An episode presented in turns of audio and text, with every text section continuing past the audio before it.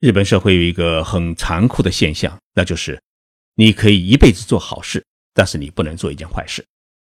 一旦做了坏事，几乎所有的人都会离你远去，因为在一个讲究诚信的社会里，背叛就意味着失去一切，很少会有人给你一个改过自新、重新出战的机会。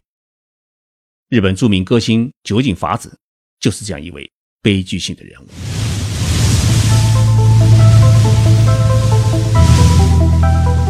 任你波涛汹涌，我自静静到来。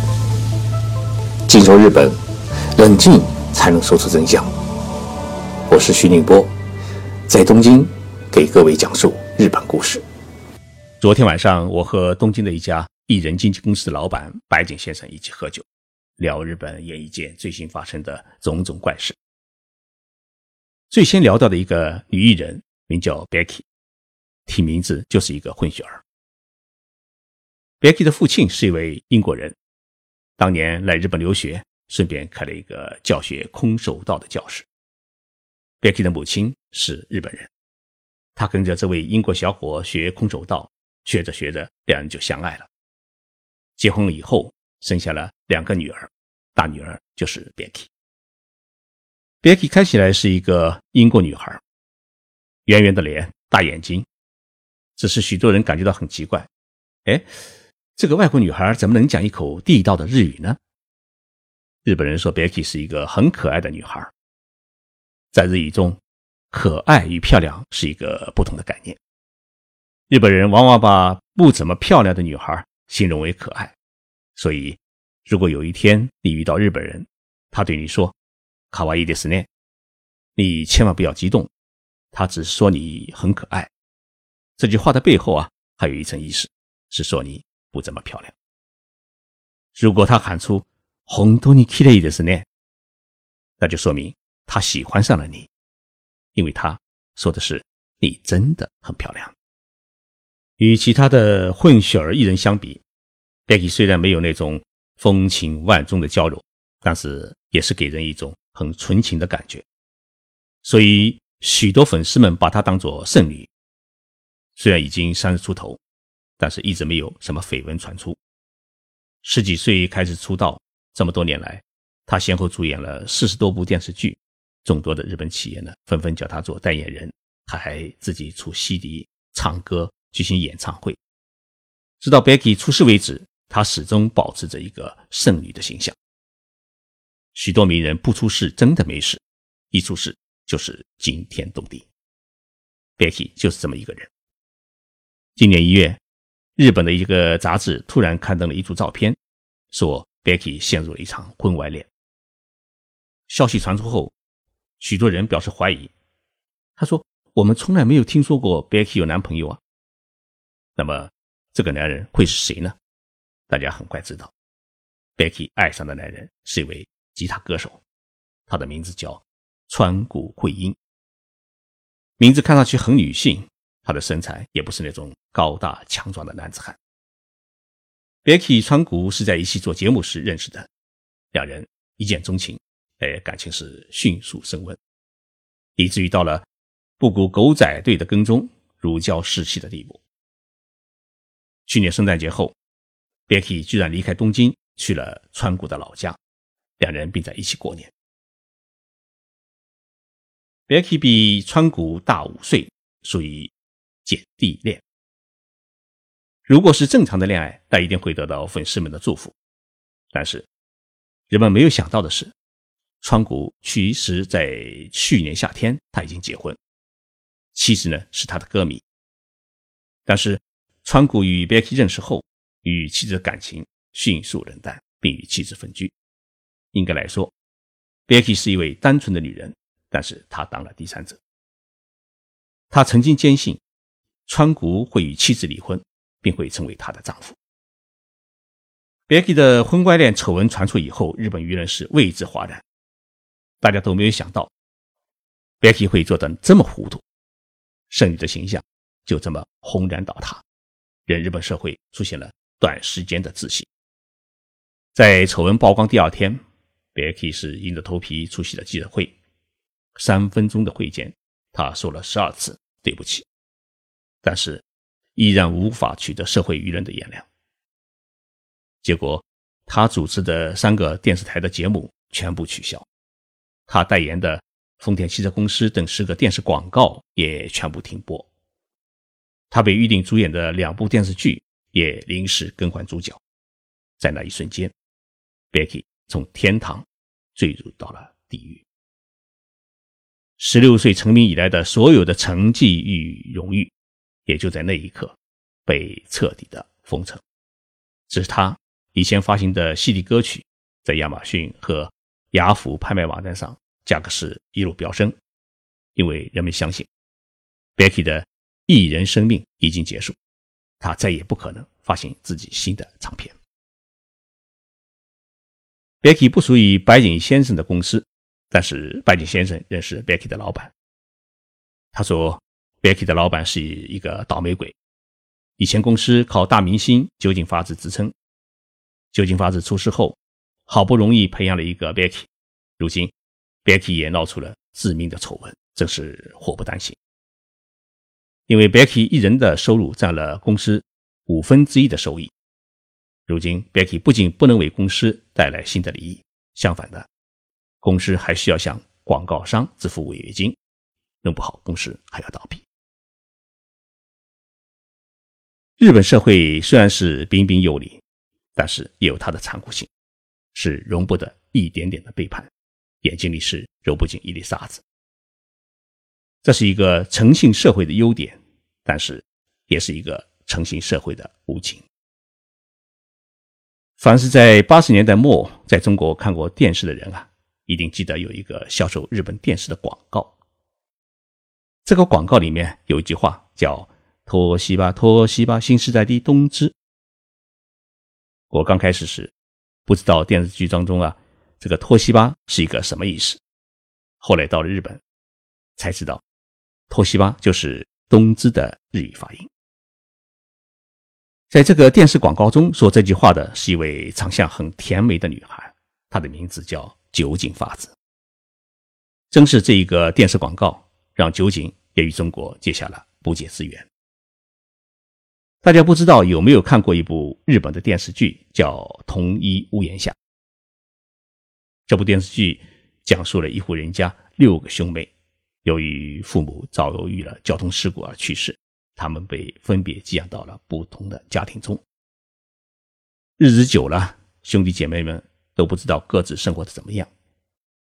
七年之后，大哥哥从广岛回到东京，是下决心要把弟妹们叫在一起。但是，大哥哥发现，弟妹们在这七年当中过得生活其实是很艰苦，一家人的感情呢也早已破裂。但是，大哥哥坚持要承担起长子代父的责任，终于把弟妹们最后叫在了一起，一家人重新生活在一个屋檐下。酒井法子在这一部十分感人的电视剧当中啊，扮演了小妹妹小雪。那可爱的形象、委屈的表情，让不少日本人产生了恋爱之心。加上酒井法子自己本身在四岁时也是父母离异，因此在整部电视剧中，他是投入了真情，并一举走红。这一部电视剧让酒井法子爱上了一个人，这个人不是一同出演电视剧的男影星福山雅治，而是担任电视剧编剧的。野岛胜之。野岛比酒井大八岁，从一九九三年开始，两人就开始了爱情长跑。一九九五年，酒井法子演唱了电视剧《心智金币》的主题曲《碧绿色的小兔子》，轰动了整个日本列岛。他也因此获得了参加 NHK 红白歌会演出的机会。下面我们来放一段。碧绿色的小兔子给大家听。许多人一定是熟悉这首歌曲哎会唱的朋友大家一起来哼几句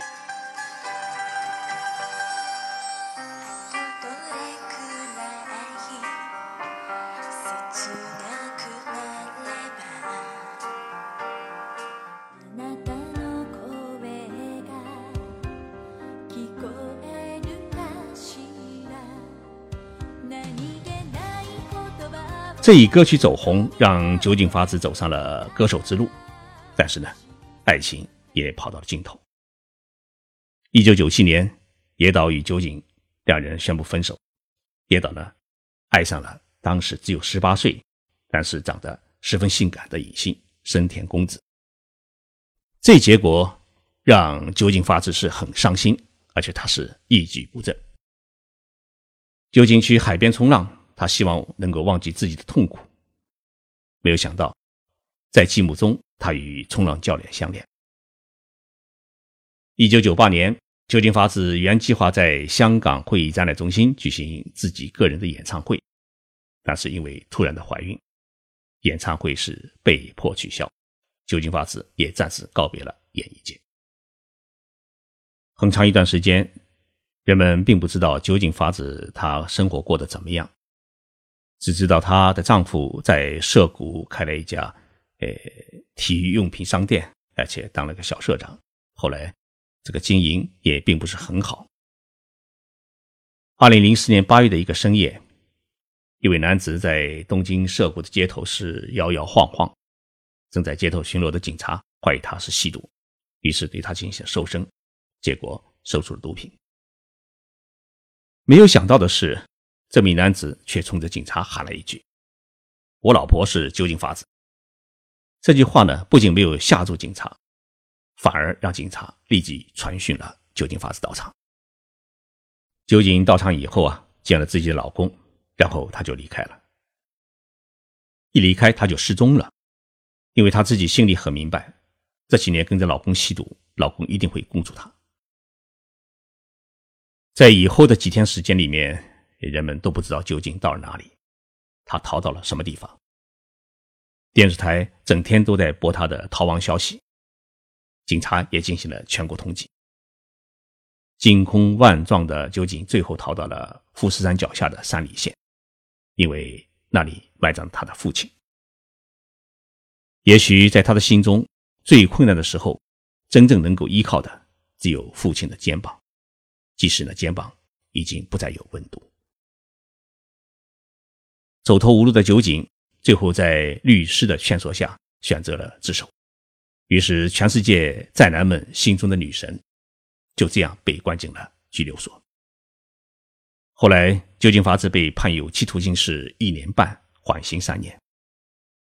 与丈夫离婚后，酒井带着孩子独自生活，也没有什么收入，也没有传出什么新的爱情故事。他的老东家也曾经策划过他的复出，但是无论是日本歌坛还是日本各大电视台都拒绝了酒井的出演。去年，有人发现酒井法子在一艘客轮上为乘客们演唱。